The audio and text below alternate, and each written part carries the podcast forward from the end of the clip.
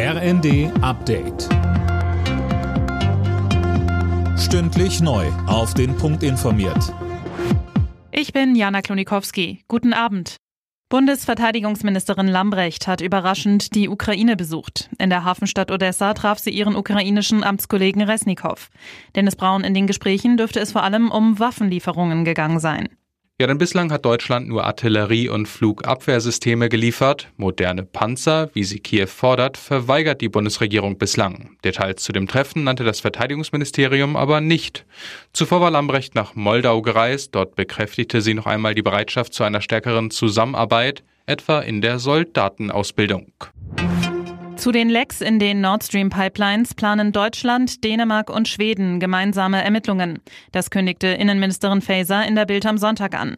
Die schwerwiegende Attacke auf die europäische Energieinfrastruktur müsse aufgeklärt werden, sagte sie.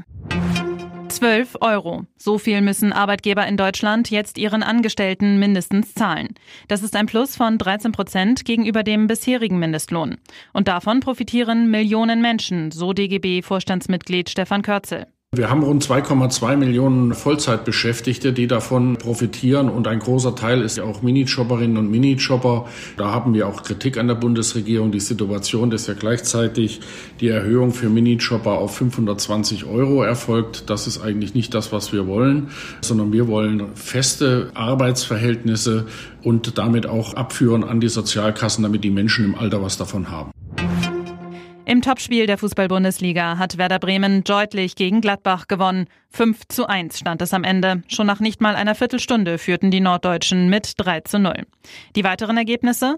Leipzig-Bochum 4 zu 0, Wolfsburg-Stuttgart 3 zu 2, Dortmund-Köln 2 zu 3, Frankfurt-Union Berlin 2 zu 0 und Freiburg-Mainz 2 zu 1.